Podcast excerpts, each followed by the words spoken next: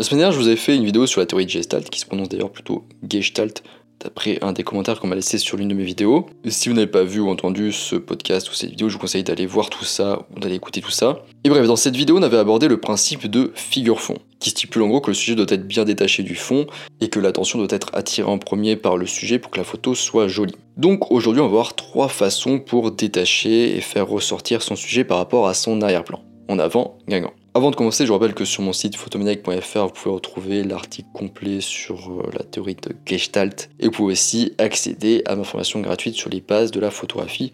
Je vous invite à vous y inscrire si ce n'est pas déjà le cas. Alors la première façon, c'est d'éviter que le sujet et l'arrière-plan aient un contour commun. Si vous tapez sur Google image d'Edgar Rubin, donc E-D-G-A-R plus loin R-U PIN. Vous allez tomber du coup sur une image qu'on a déjà vue dans la vidéo sur la théorie de Gestalt, où on voit deux personnes de profil de chaque côté et un vase au milieu. Et du coup, sur cette image, il est difficile pour l'œil de comprendre ce qui est le premier plan ou l'arrière-plan. Et du coup, dans cette image, on peut déjà voir l'impact d'un contour commun sur notre capacité à discerner le sujet de l'arrière-plan. Si la ligne de contour est commune, on aura la sensation qu'elle se déplace d'avant en arrière, et ça se traduit du coup dans cette image par le fait qu'un coup on voit les deux visages comme sujet au premier plan, et un coup on voit le vase comme sujet au premier plan. Donc un autre exemple intéressant pour ce sujet, c'est la photo Push, donc P-U-S-H, de Pete Turner.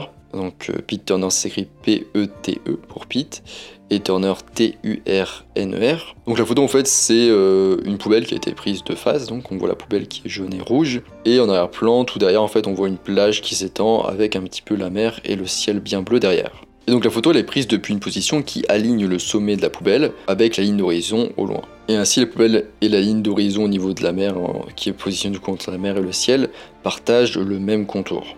Et puisqu'ils partagent le même contour, ils semblent partager le même plan spatial. Ce qui crée une légère illusion d'optique. On a le haut de la poubelle du coup qui semble être à l'horizon lointain alors que la partie inférieure de la poubelle est vue comme étant proche et sur la plage. Voilà, c'est un autre contre-exemple intéressant pour dire qu'en fait il ne faut pas que le sujet et l'arrière-plan aient de contours partagés, sinon ça a tendance un petit peu à troubler le regard. Bien sûr dans cette photo c'est un choix délibéré du photographe. Ensuite la deuxième façon c'est d'avoir un sujet net et un arrière-plan moins net. Donc les objets qui sont nets attireront votre attention en premier, ce qui sera du coup le sujet, tandis que ceux qui sont flous attireront votre attention en dernier et sembleront immédiatement se trouver en arrière-plan. Donc vous pouvez jouer avec l'ouverture, plus l'ouverture est grande, plus ça va être flou en arrière-plan. Et plus l'ouverture sera petite, plus ça semblera visuellement net. Plus la distance focale est longue, plus on aura facilement du flou en arrière-plan. Et plus elle est courte, moins on aura facilement du flou en arrière-plan. La troisième façon, c'est d'avoir un sujet contrasté. Donc les objets à fort contraste ont tendance à attirer l'attention du spectateur avant les objets à faible contraste. Donc si vous voulez que le spectateur regarde d'abord le sujet, il faut que ce dernier présente un contraste élevé par rapport à l'arrière-plan. Contraste, ça signifie différence. Donc il peut s'agir d'un contraste de tonalité, de couleur, de taille ou de texture.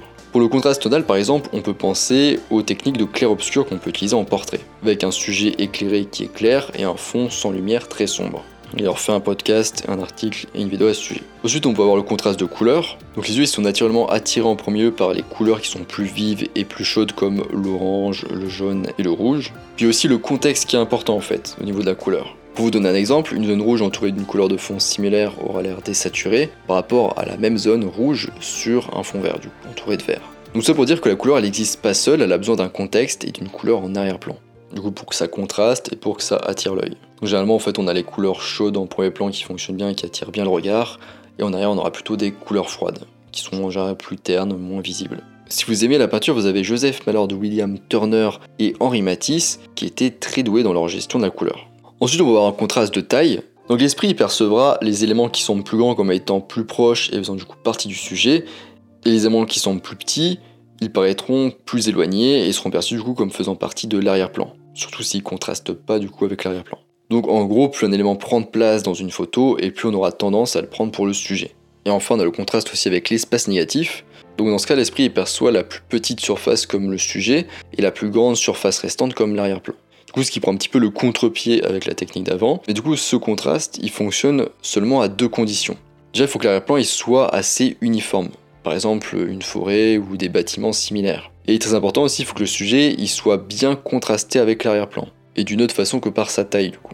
Donc ça va être par exemple avec la couleur, avec la texture. Avec la tonalité, parce que du coup de cette manière le sujet sera facile à voir et à identifier. Et dans le cas contraire, il se fondra du coup avec l'arrière-plan, il deviendra difficile à reconnaître et du coup l'effet ne fonctionnera pas. On ne sera pas attiré par euh, le sujet plus petit. Donc un objet isolé au milieu d'une scène attirera instantanément l'attention en tant que sujet. Donc l'exemple typique de cette technique, c'est un être humain avec des habits assez colorés, assez vifs, qui se situe en plein milieu d'un paysage, un énorme paysage sauvage. On appelle cette technique l'espace négatif, donc la technique de l'espace négatif, parce que du coup ça signifie qu'on va utiliser beaucoup d'espace négatif, donc derrière-plan, pour une toute petite quantité d'espace positif, le sujet. Voilà, on est à la fin de cette vidéo sur trois moyens pour faire ressortir son sujet par rapport à son arrière-plan. J'espère que ça vous sera utile dans votre pratique de la photo. Donc sur mon site photomaniac.fr, vous pouvez retrouver l'article complet sur la théorie de Gestalt, avec plein d'exemples visuels sur comment faire ressortir son sujet du fond.